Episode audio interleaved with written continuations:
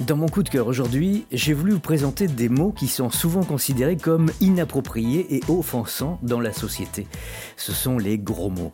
Cependant, plusieurs études suggèrent qu'ils peuvent être bénéfiques pour notre santé mentale.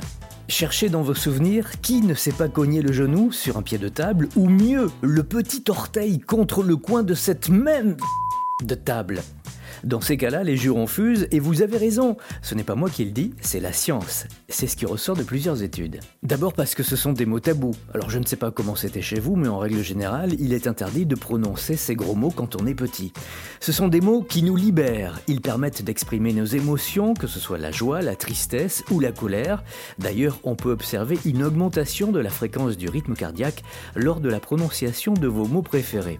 Vous connaissez des gens qui jurent en voiture? Moi aussi. Plus surprenant, les gros mots soulageraient la douleur. En effet, une étude réalisée par le professeur en psychologie Richard Stephens de l'université de Kiel en Angleterre a demandé à un groupe de participants de répéter des gros mots et à un autre de répéter des mots neutres. Les participants ont ensuite été invités à immerger leurs mains dans de l'eau glacée pour mesurer leur tolérance à la douleur. Les résultats ont montré que les participants qui avaient répété des jurons pouvaient tolérer la douleur plus longtemps que ceux qui avaient répété des mots neutres. Selon le professeur, l'utilisation de gros mots peut déclencher une réponse émotionnelle qui libère des endorphines, des substances chimiques naturelles qui réduisent la douleur et procurent une sensation de bien-être.